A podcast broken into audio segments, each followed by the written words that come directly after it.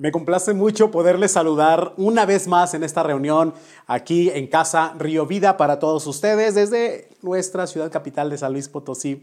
Qué gusto poder estar cerca y que ustedes nos hacen el gran honor de acompañarnos. Y sé que resultará hoy algo muy provechoso para cada uno de ustedes, lo que yo considero y creo de mi corazón Dios ha puesto en mí para compartir con cada uno de ustedes. Y hay algo que voy a hablarles en esta ocasión y que se llama lo dulce de lo amargo, porque muchos de nosotros hemos vivido tales situaciones que quizás notamos más las cosas amargas que las dulces.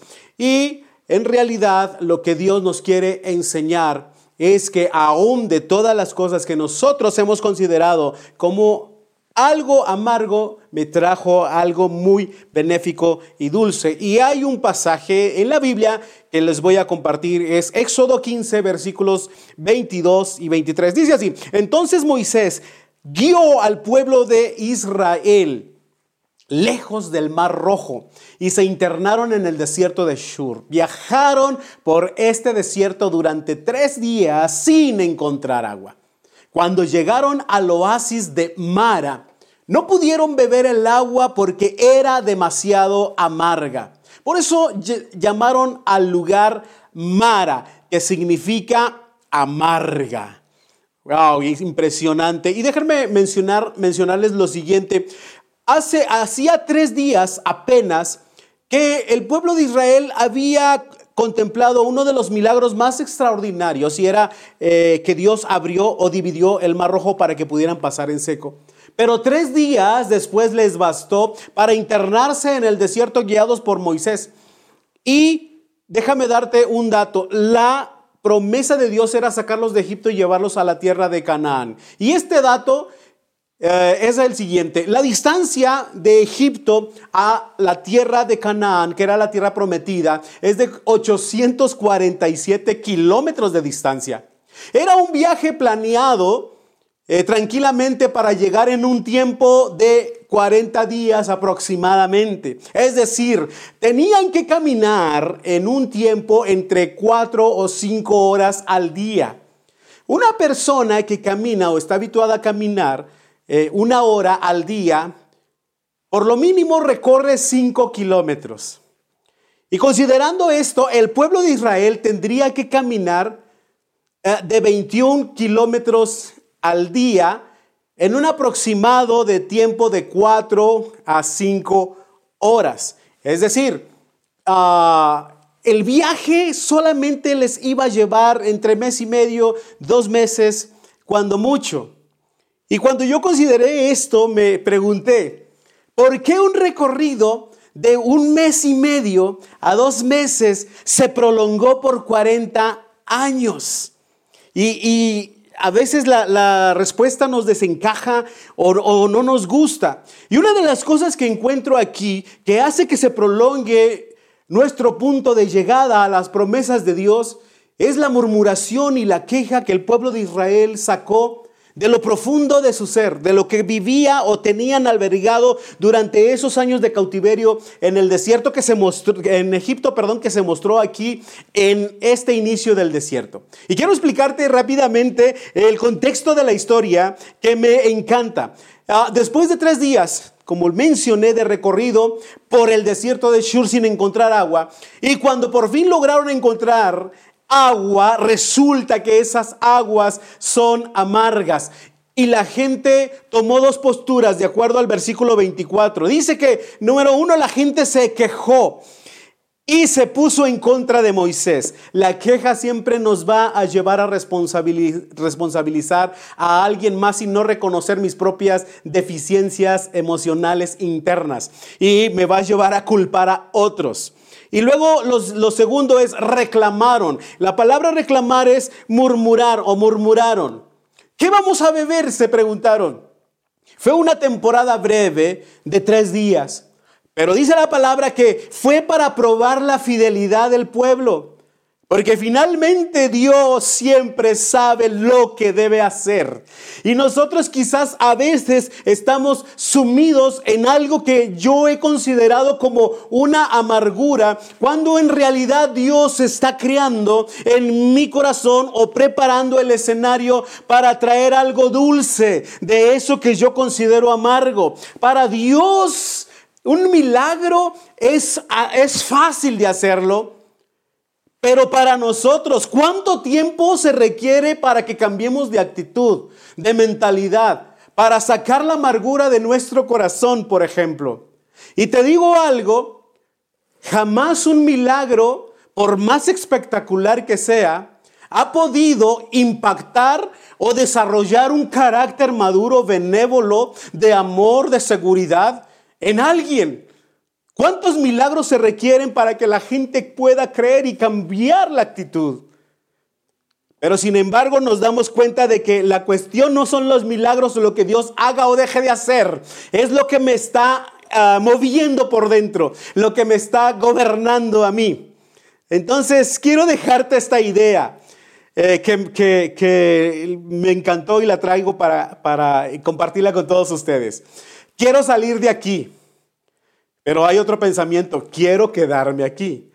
Porque al final de la lectura de este, de este ah, capítulo 15, menciona el propósito por el cual Dios los llevó a Mara, que era para probarlos, que era para instruirles, era para decretar un mandamiento.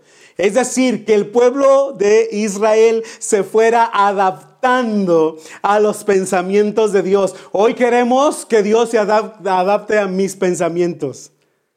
Y estamos tan equivocados. Y es que eh, llevamos oculta eh, una amargura o, un resentimiento o una murmuración o, alguna querella contra alguien. Y, eso va prolongando de que las promesas de Dios se vayan completando en nosotros. Fíjate bien, te comparto aquí en, primer lugar. Aún sigo aprendiendo y continúo avanzando. Es algo de lo que yo encuentro aquí porque Moisés continúa avanzando creyendo la promesa de Dios. No así el pueblo de Israel, que en lugar de creer se vuelve un mar de dudas. Que en lugar de disfrutar la libertad, la esclavitud de Egipto la llevan en su mente, la llevan en su corazón y en sus actitudes. Que ellos estarían felices de ver siempre un milagro, aunque los milagros no les conmuevan ni la más fibra emocional por dentro para que puedan cambiar su actitud o su manera de, pensar. Aunque parece que solo estás dando vueltas, en realidad estamos avanzando. Y la posición nuestra es, esto que estoy viviendo no es tan, tan, tan amargo que nos hace pensar o desear salir corriendo y si ya no quiero vivir esta situación, ya no quiero estar inmerso en esto. Parece que todo está en mi contra y estoy solo dando vueltas. En realidad es que no has entendido que Dios está estableciendo un decreto en tu corazón y en tu interior para hacer una mejor versión de tu vida.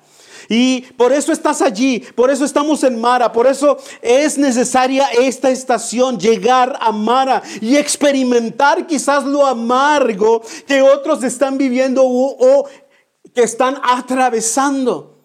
¿Sí? No es el momento de salir tal vez de ahí. No tan amargo como para salir, querer salir corriendo, huyendo de Mara, pero no tan dulce que me hace estar aquí cómodo. Más abajo dice la lectura que después de, pasar esta prueba, de que el agua no la pudieron beber, de que se quejaron de, eh, de, las condiciones insalubres del agua, amargas, que eh, no era potable. Eh, más adelante, cuando Dios establece sus principios y, y decretos, le dice al pueblo de Israel, los lleva a salir de Mara y los israelitas viajaron, dice, hasta un oasis llamado Elim, donde encontraron 12 manantiales y 70 palmeras y acamparon allí junto a las aguas. Déjame decirte algo, Mara no es tu estación de llegada final, pero tampoco es Elim.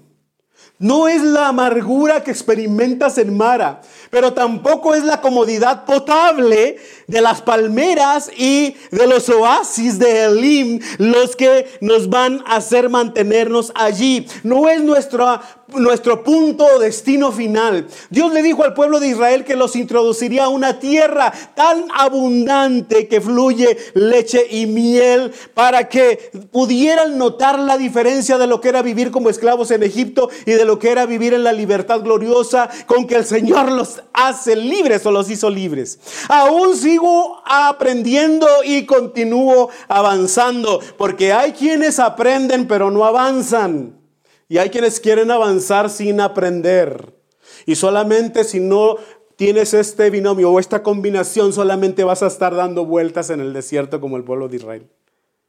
¿Sí me estoy explicando? Entonces, en segundo lugar, quiero mostrar o decirte lo siguiente. Los no de nosotros es un sí de Dios. No quiero pasar por Mara, pero Dios dice, sí tienes que pasar. Y a veces los los sí de nosotros es un no de Dios. Y de aquí la importancia de poder interpretar. ¿Por qué crees que necesitas que Dios establezca su voz, sus decretos y que escuchemos atentamente la voz del Señor? Que nos dice el versículo 26 de este capítulo 5. Si tú oyes atentamente la voz del Señor, me encanta. Fíjate lo que el Señor nos dice. Del Señor tu Dios y hacen lo que es correcto ante sus ojos, obedeciendo sus mandamientos y cumpliendo todos sus decretos. Entonces dice, no les enviaré ninguna enfermedad de las enfermedades que envié a los egipcios, porque yo soy el Señor quien los sana. Y solamente era ajustar el corazón y, y la voluntad a lo que Dios estaba pidiendo. No era mucho. No podemos intercambiar solamente porque estamos bebiendo unos tragos amargos en la vida, intercambiar la promesa de Dios eterna por algo temporal. No podemos detenernos. Agradece a Dios por Mara, porque Mara te va a llevar a Elim. Y agradece a Dios por Elim, aún aunque estamos a gusto y cómodos disfrutando de las bendiciones de Dios, aún no es a donde Dios nos quiere llevar. Todavía Dios tiene mucho preparado para todos nosotros. En este 2020 que estamos cerrando, yo les te puedo asegurar que nuestra estación fue combinada entre amargo y dulce, entre Mara y Elín. Pero dentro de todo esto, Dios nos hizo ver el resplandor de la gloria de su luz que nos va guiando durante las noches, aún durante nuestros momentos más oscuros y difíciles, inmersos en dudas e inseguridades. Ahí Dios fue fiel y se mostró y solamente nos estaba diciendo, aunque no es de tu agrado, es necesario que la pases. Aunque tú dices no, yo te estoy diciendo que sí, porque es lo que más te conviene, aunque no lo entiendas. Y finalmente, muchas veces el problema está en nosotros, pero también está en la solución. Porque podemos culpar a todos. Podemos dejar la responsabilidad en alguien más. Y hemos eh, venido acostumbrándonos porque las diferentes voces que se escuchan nos hace sacarnos o movernos de nuestras propias responsabilidad y tratar de responsabilidad, responsabilizar a alguien más. Muchas veces el problema, sí, no está afuera, está en nosotros, está en mí. Pero también la solución está en mí, está dentro de mí. Y te digo algo, Dios está preparando para intervenir en tu siguiente temporada.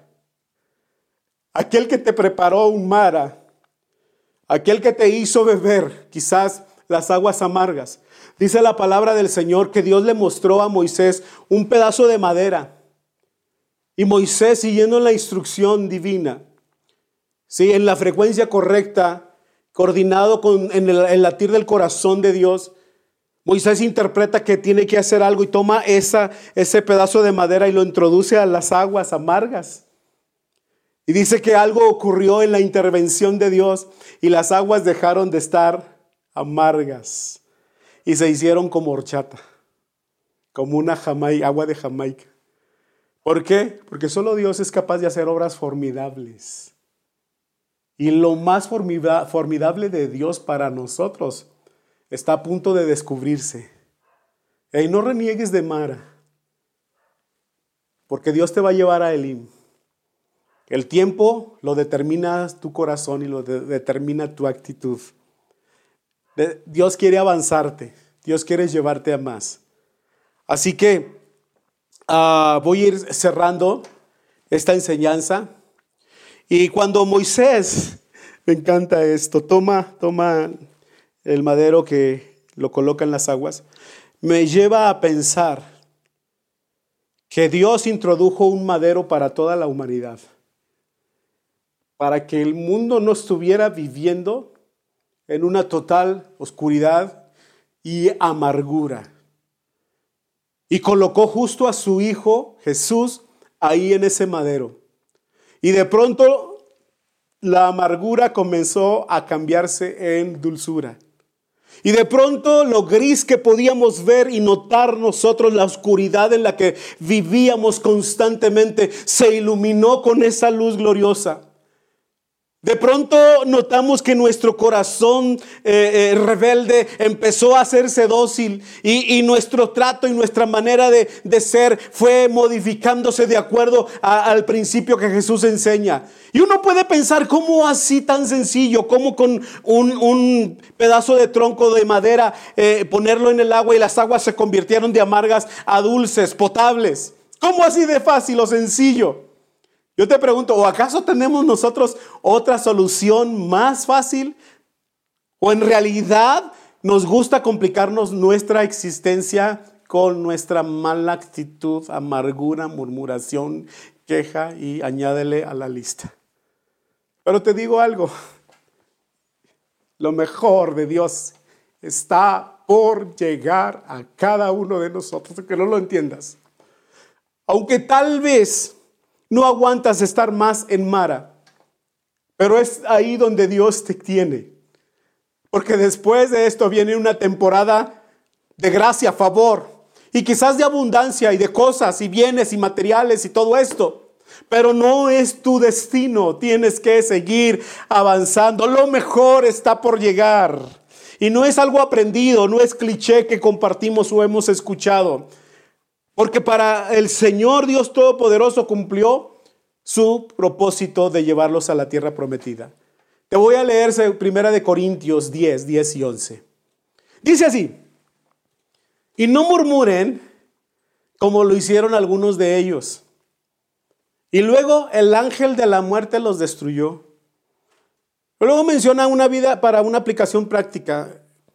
Eh, el autor Pablo dice, estas cosas le sucedieron a ellos como ejemplo para nosotros. Se pusieron por escrito para que nos sirvieran de advertencia a los que vivimos en el fin de los tiempos, para todos nosotros. Y hay una palabra aquí que quiero que la notes, y es la murmuración. Yo dije durante este mensaje que la murmuración hace que se prolonguen, que las promesas de Dios las podamos alcanzar.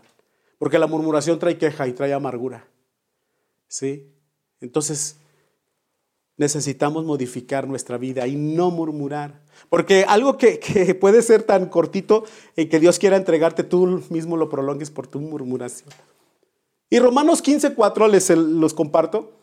Dice, tales cosas se escribieron hace tiempo las escribió Moisés en el Éxodo y Pablo aquí nos, nos repite lo que escribió Moisés. Dice, se escribieron hace tiempo en las escrituras para que nos sirvan de enseñanza. Y las escrituras nos dan esperanza y ánimo mientras esperamos con paciencia hasta que se cumplan las promesas de Dios. Si estás en Mara, se van a cumplir las promesas de Dios. Si estás en el en una temporada de potable, de palmeras y oasis, se van a completar aún las promesas de Dios. La próxima temporada será mucho mejor y será mejor que el propio Elim, por, porque no, no será tu destino final, solo es una preparación, cualquier temporada que puedas estar viviendo, una preparación para continuar con el corazón libre de amargura, pero también libre de toda la comodidad. Y quiero hacerte un llamado y decirte esto. Invita a Jesús a tu vida. No hay más. En este tiempo, háblale a alguien de Jesús. Compártele del amor de Jesús. Pídele su ayuda. No importa si es desde tu amargura, como Mara, o estás viviendo ahí en Mara, o desde una posición de dulzura. Una temporada amarga me hizo ver muchas veces mi propia insignificancia. Y una temporada dulce me hace notar mi dependencia de Dios. ¿De quién estoy aprendiendo y estoy dependiendo y estoy tomado de la mano? Lo que Dios tiene prometido para todos nosotros no lo va a detener una mala temporada, pero tampoco lo define una buena temporada, como lo potable del agua de Lim, las palmeras o las fuentes. Jesús está al control de todo. Vamos a orar. Te invito y te agradezco el que me hayas prestado tu fina atención. Padre, en el nombre de Cristo Jesús, honro, Señor, este tiempo. Honro, Padre, la palabra que tú has puesto en mi vida. Y honro, Señor, a cada persona que ha escuchado y se ha, ha tenido, Señor, la disposición y el tiempo, Padre, para oír. En el nombre de Jesús, haz completar tú, Señor, la obra. Aquello que está, Señor, secretamente y que solo tú puedes mostrar, Señor, hazlo por medio de tu preciosa palabra y por medio de tu espíritu que guíe a cada vida, Señor. En tus manos están cada uno, están sus familias, está, Señor, su tiempo y su destino, Padre. Yo te pido, Jesús, que les des tu gloria y presencia en cualquier temporada que se encuentren, Señor. Sé que aún de lo amargo saldrá algo dulce, porque así eres tú, porque tu poder, Señor, no ha cesado. Bendice y llena de tu plenitud, Señor, a cada persona que ve este mensaje, en el nombre de Jesús. Amén y amén. Si oíste este, este, mensaje, de verdad quiero hacerte una invitación a que le abramos el corazón a Jesús y le oremos esta pequeña oración y reconozcamos la grandeza de su poder y de su salvación. Señor, hoy abro mi vida a ti. Hoy te reconozco. Hoy te confieso, Señor y Dios y Salvador. Entra en mi vida, Jesús, y hazme tu hijo. Y te pido, Señor, que guíes mis decisiones, mi voluntad. Y Señor, lo más extraordinario, Señor, que podemos recibir los seres humanos es el título de ser llamados tus hijos. Hazme tu hijo, Señor, perdona mis pecados. Borra, Señor, con tu sangre preciosa cada uno de ellos y escribe mi nombre en el libro de la vida.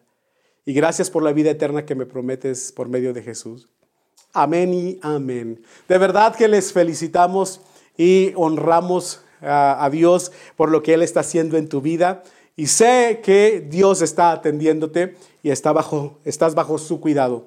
Así que gracias por esta oportunidad y de toda la casa eh, y familia de Río Vida. Eh, bendecimos y que tengas una semana extraordinaria y que el cielo te sonría siempre. Bendiciones. Hasta la próxima.